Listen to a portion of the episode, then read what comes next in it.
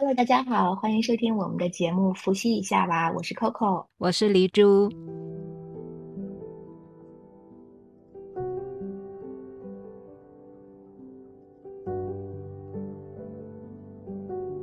哎，Coco，你最近好像接了不少个案，有没有一些有意思的可以跟我们分享一下？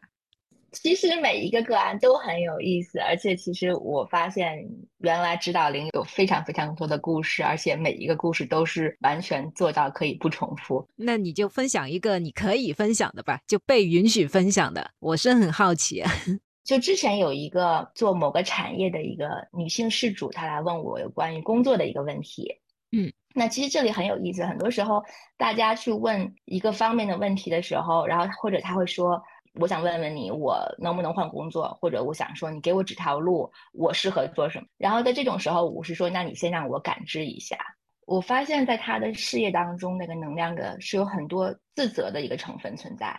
然后呢，还有一些就是关系方面的一些问题。嗯，然后我就跟他沟通，我是说，我觉得你在对于你的事业当中是有自责的成分。他说，呃，可能有一些吧，但是。我说你是不是对你的这个事业，就是你觉得呃哪里你不够好？他说那倒没有，我觉得我做的挺好的。那但是我还是仍然感觉到很强的有这个自责的成分。然后我就召唤他的指导灵，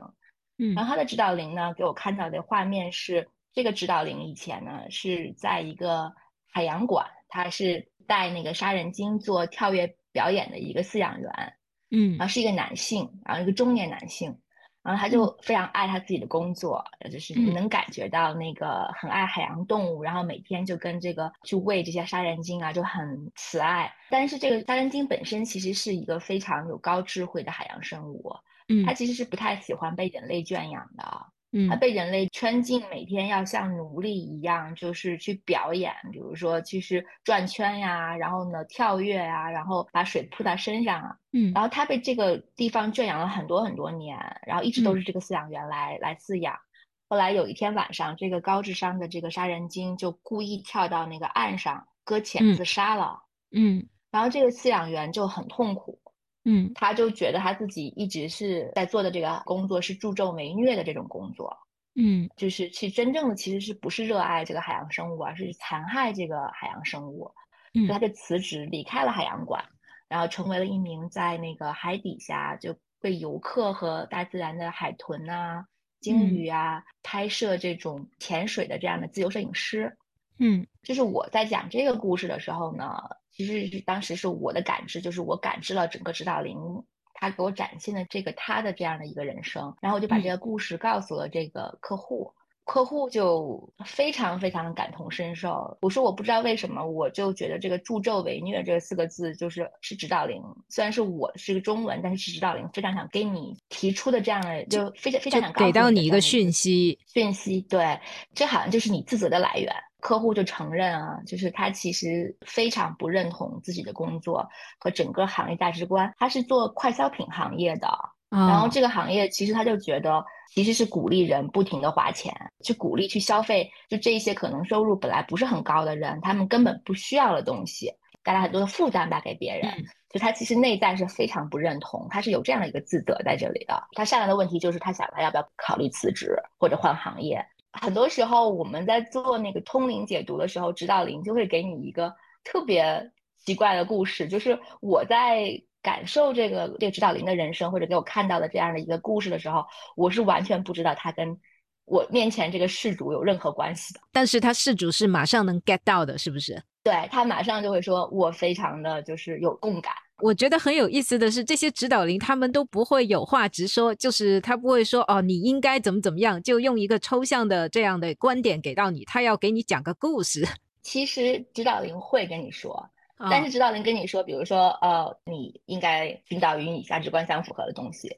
然后其实如果他跟你说这句话的时候，你就说我知道，我明白，或者是说就是他简单的一两句话，其实并不能引起你特别的多的共鸣。我突然想起来，就为什么就是我们需要阅读文学作品啊？故事的感染力就在于，就是他通过他的叙事来让你就是从人物命运里头呃找到一些让你共鸣的地方。如果直接给你上价值、上道理，你也觉得没有说错，但是好像我没办法去呼应他，就是不能够让我真正的感同身受，那可能就是指导灵给到的这种直观的一个画面啊，就起到了这个效果。确实是有这样，而且很多人觉得很神奇啊！就每次我特别容易听到的话就是啊，Coco 这件事好神奇啊！就因为我每天都经历这些神奇的事情，所以我可能已经就是比较习惯了。因为我第一次接触他的时候，我也觉得很神奇，就是完全你对这个人的背景没有了解，然后你他的所有的故事都不知道，你就坐在这里，你会讲到一个事情，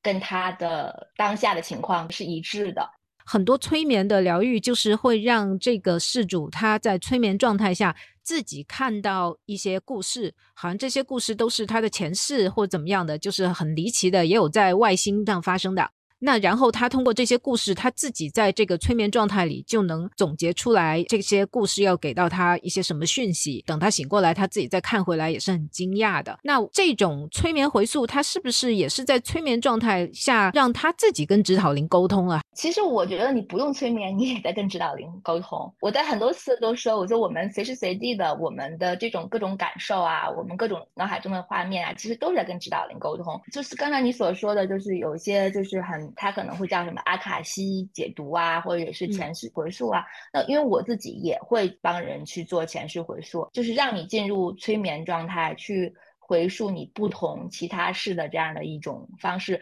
通常情况下比较多解决的就是，比如说你对某件事情很有恐惧，比如说可能有些人他很怕水。就可能他在某一世当中是在水中窒息而身亡，所以他这个恐惧就是储存在我们说就阿卡西的这个记录当中。然后你的这个能量通过你的这个催眠，然后回溯到这一刻，然后你明白了哦，那个能量不是我今生带来的能量，然后你把它释放掉，然后就可以进行这样的一个疗愈和感知。那指导灵所给予你的故事，通常情况下可能不是你本人的故事。是指导灵，他以前作为人在物质世界上，他体会到相似的这样的一个故事，然后他之所以是做你的指导灵，是因为他在这方面有相似的经验，然后他能知道，就是他体会过，所以他能知道，就是如何才能更好的通过给予你这样的一些故事的引导。能让你最好的这样的方式去处理这个问题，像前世回溯或者是我们讲就是其他世的这些回溯，它可能是纠结于你本身天生带来的一些问题，或者是天生就是具有的这样的恐惧或跟某些人的这些纠葛，而指导灵给予你的这些信息可能不是其他世带来的，嗯，然后是你是你这一世的课题，或者是呃你在这一世在其他能量影响之下当下出现的这样一个情况。哦，我感觉指导灵像是另外一个维度的心理医生啊。我我老说指导灵是你另外一个维度的，就是家庭教师。然后呢，他是你的老师，但是他也他对你没有惩罚，也对你没有任何的，就是说，也不是说啊，你今天逃学我就给你扣分，然后或者是说会你不照我的这个建议做，你就会怎么怎么样。他没有这个，但是他会就是希望就是说能用他的这样的一些方式方法。能够把你从偏离的道路上往回拉一点，然后让你可以更好的去完成这样的一个课题。就是有没有可能事主在你的帮忙之下，他能够直接的跟指导灵有这样的沟通，而且他自己是感受得到的，不需要你充当翻译这样子的这种情况是有的吗？有的呀，我说就是我们每时每刻都跟指导灵沟通，只是这个沟通有些时候你认为他。不是沟通，有些时候你认为啊，必须得像 Coco 一样，看这个人长什么样，让他给我讲个故事，或者他跟我讲这事儿你做对还是这事儿不对。其实这个沟通你不是这样理解的。有时候前一段时间我有帮一个小姐姐，就是也是呃做这个综合的阅读，然后其中有关于事业的方面，然后我看到这个事业方面呢，呃，他是一个日本的，就是学习茶道的一个茶道师。然后呢，他把他的这个人生展展现给了这个小姐姐，然后我就描述了一下，就是他是一个什么样的一个呃灵魂的一个画面给哦，就是等一下，是他指导灵是个茶艺师，不是这个小姐姐是？我刚才一下子有点没听清楚。是指导灵是一个茶艺师，然后这个小姐姐是也是一个，我并我刚开始也不知道她是做什么的，后来才知道她其实也是一个做艺术设计的这个小姐姐。呃，他们两个人之间的有一个共同点，就是当时这个茶道师给予的建议就是你不能太急了。然后其实整个茶道其实它都是一个艺术作品。然后呢，就是当然我当时并不知道这个这个小姐姐是做什么的，然后后来她跟我讲她是做这个的，然后她她觉得整整个故事对她特别特别有共鸣。嗯，然后后来我就突然间收到一个信息，就是就是说，我说你能你能画出它来，嗯，我说你可以去试试，你你你知道它长什么样，你能画出来。然后呢，这件事就过去了。然后过两天他就给我发了一个信息，他说，哎，Coco，你看我画出来了。嗯，然后我看到那个画面的一瞬间，我想，哇，那个就是我脑海当中指导灵的样子。然后我说，你真的好棒，你完全看到了你指导灵的样子。我说这个气质抓的好好。我有在微博上公开这张照片，因为我得到他的准许之后公开这张照片，我就觉得啊，那个其实也是他通灵，他其实在我的引导之下，他有跟他的指导灵有更直接的这样的画面的这样的一个接触，因为。呃，很每个人天赋不一样啊，有些人是更容易感受到或者听到声音，呃，有些人就可能脑海当中更容易出现画面，那他可能本身就是有这样的一些感知，更容易打开，所以他其实就看到了这样的这个画面，并且把它画了出来。有时候是不是自己做的一些行为，其实是指导灵给到你讯息让你做，但是你可能分不清楚，也没有感受到有一个声音跟你说，但是你做了，那其实也是在跟指导灵沟通，但是自己不知道。对啊，会啊，就是简单到比如说你突然间可能你坐在家里面，然后你就不知道为什么你开启电视吧，开电视忽然间看那广告，然后就说啊这边有一个什么样的一个展览在举行。然后你就很莫名其妙，非常非常想去这个展览。那有些人可能就行动了，他就去了这个展览。然后有些就是觉得哦，我好懒，我就今天好热，然后就一直在纠结、斗争、纠结，直直到把这个时间浪费掉。但是呢，就是说，如果你去的时候，你可能会在那里就认识了某一个人，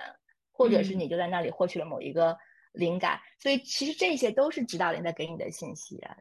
我就有一个自己的。比较强烈的一个体验可以分享啊，就是我是在今年春节的大年初四的时候吧，我就坐在那儿，然后突然有一个念头冒出来，就是我。认为我应该关注现在 AI 技术的发展，而在那个时候，我其实也就对 ChatGPT 这些东西，就是新闻上大概知道，就是因为呃，就是注册这边呃有很多的这种障碍，我就也没怎么管。但是在那一刻，我就突然间行动起来，就是把那几款什么 Midjourney 啊，什么 GPT 四，我都在用。今年写的一个剧本，因为涉及到很多专业的知识。按以前呢，应该是出去采访相关的人士，但是这样就很麻烦，成本也很高，那也很拖时间。但是我是用 GPT 四帮助我，就是完成了很多原始资料的搜集，那就是也是真的是用到了这个工具。我就在想，那一刻我为什么会冒出这个念头？我本身并不是一个很科技控的人，大家都用到什么 iPhone 五了，我可能才第一次用 iPhone，我是那样的人。我就觉得也挺神奇的，可能那一刻我的指导灵也在跟我说话。对啊，对啊，我绝对相信啊。其实这个是一个特别好的例子，就是因为我们做写作的时候经常说，哎，我为什么脑海当中会有灵感？包括我们两个人合作这档节目，其实也是非常机缘巧合的。其实那一天我们见面的那个场合，也是基本上就是到可能就是到下午五点多钟的时候，我一个朋友跟我讲说，那我想带你去一个聚会，嗯，然后但是现在跟你说很晚了。呃，可是我又很想见到你，你你可不可以跟我一起去这个聚会？然后我当时这个我自己其实是很懒的，而且其实那个聚会离我家非常的远，大概打车都要一个多小时。然后，但是我当时就有一种一种就觉得应该去，应该去。对我确实是这么想的，于是我就去了。然后，于是在那里我就认识了你，然后就有了这档播客。对，就是有时候我们突然在脑海当中让你就是。站起来去做这一件事情，你觉得这件事情就是很莫名其妙，但是你有特别强烈的这种感觉，就是说，哎，我也许应该去一下的时候，其实这是你指导灵给你的信息，你应该去。我又想到一个问题，我估计这是很多朋友会问的一个问题啊，就是我的指导灵跟一位灵媒沟通，那会不会对我造成一些不好的影响？就好像把自己都袒露给别人了，而且自己还感受不到，都不知道袒露了什么。首先，第一点就是，其实如果是他真的是一个灵媒的话，通常情况下他不会随便去给你进行感知的，因为感知别人也是需要阅读频率，阅读频率是要使用自己的能量的，它其实是一个很累的一件事情，它是一个需要就是说调动呼吸、调动能量的一个很辛苦的一个举动，所以通常情况下就不是说啊，你见一个人他就会恶意的去，或者说他就是没没无时无刻去感知，否则一天下来也很累。对，就举个例子讲，就是你看有些很内向的人，他在一个酒会当中，他就是站着，有人过来跟他说话，他都觉得很累，回去之后觉得很累啊，今天能量使用很多。这不就是我吗？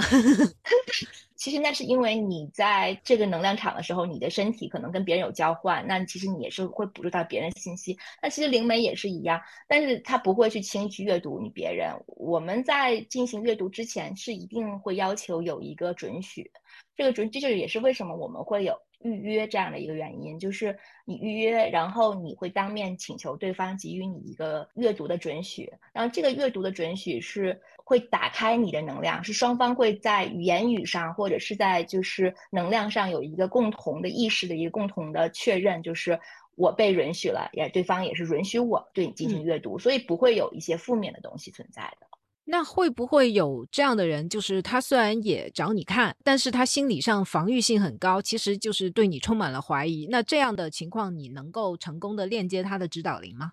通常情况下，我觉得也不太会有人就是愿意呃付费去 进行这样的一个，就又付费又不信任你。对恶意的一个过程，但是确实是有怀疑的存在的，有些可能就是好奇啊，他想去尝试一下，但他仍然抱有很大的疑惑，这个是可能的。那么在这种情况之下，通常就是如果是能量感知的话，我一般没有不会有什么问题去感知它。但是如果他就是有非常强烈的抵触，我是能感知到的。那我会通过交谈啊，通过一些就是我们的一些交流。能够让他的这样的一些戒备和一些就是就是能量的这样的一些阻挠去放松下来，去打开。那这样的话，我就会更好的进行阅读。对，那有没有真的是你无法链接的情况？其实是有的。比如说，就是当我整体的能量感觉很低的时候，然后我的感知力就会下降。比如我生病啊，或者是痛经、大姨妈的时，那个时候我的感知力就会下降。我是用自己的身体作为一个接收器的，那我自己的频率都不准。就像我是个调音师，我自己的这个频率都没有在我应该在的频率上，那我肯定感知的就不准确。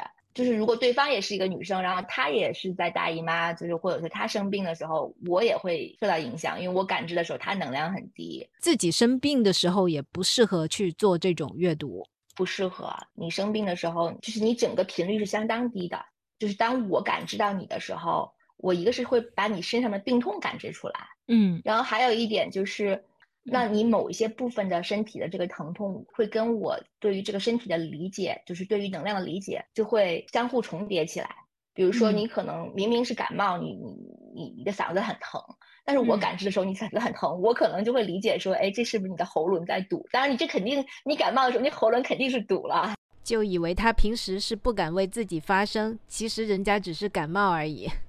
对对，因为在能量上，这个两两个能量是一样，那你肯定你的你的疼痛的时候，你的喉咙是相对来说受影响堵住的。但是同时，那有可能也会对于你在就是就是事业上啊，或者是感情状态当中，你的一些平常的这个表现，那可能会有一些误读。对，所以在这种情况下还是要避免的。哦，还有一种就是对方周围有保护的时候，什么保护啊？就是对方身身体上面如果有佩戴一些水晶啊，或者佛珠啊，或者是它的周围有这样的一些保护的石头，或者是一些就是比如说房间当中悬挂的一一些有与关宗教有关的佛像啊，天使的一些像菩萨，对这些东西，其实它是会对我的。能量的阅读，尤其是其实召唤指导灵是会有影响的，这影响其实还蛮大的。嗯，有一次就是跟一个呃事主我们在交流，就非常奇怪，就是我就觉得我感知对方非常的非常的弱，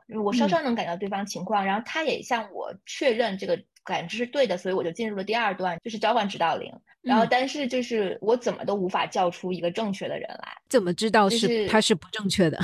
之前叫出来，先叫出来的是一个。胖胖的一个和尚，然后呢，他就开始讲述一些他讲述一些就跟跟这个事主的情况他完全不能链接，他完全觉得跟我没关系。这个时候我就觉得很奇怪，然后我就说 OK，那我重新叫，我就发现他不是你的指导灵，我重新来，我重新就再去重新叫之后，又出现了一个一个济公的画面。然后我就觉 得这一个有问题，然后我就问他，我说，请问你身上是不是有带一些保护性的一个开过光的一一些法器？然后他马上给我给我展示了他的手上、脖子上，然后挂了一大串东西，就很多很多东西。哦，因为这些东西真的有能量在的，哦，真的有能量在哦，就是而且是他说就是请他很就是也是非常有名的一些就是师傅处理过的这些一些法器。后来我就重新，我跟他说，我说这个现在我没有办法跟你进行链接。我说今天晚上真的是很奇怪，呃，我重新跟他单独预约了一次，然后我请他把所有的东西都拿出房间，然后在那个那一次沟通的时候，我就感觉到哦，能量很强烈，因为他有确保，就是把这些对他有保护的这些东西全都移出了房间。他自己感觉不到被保护，他可能没有这样的，不是这么敏感的有这样的感知。对，因为很多人像求福啊，就是我以前也说过，就是比如说像寺庙啊，或者是符咒啊，就是我不是说我的朋友会请我做这个 探测器吗？啊，就是呃，你都能感受到这个是不是有能量在里头？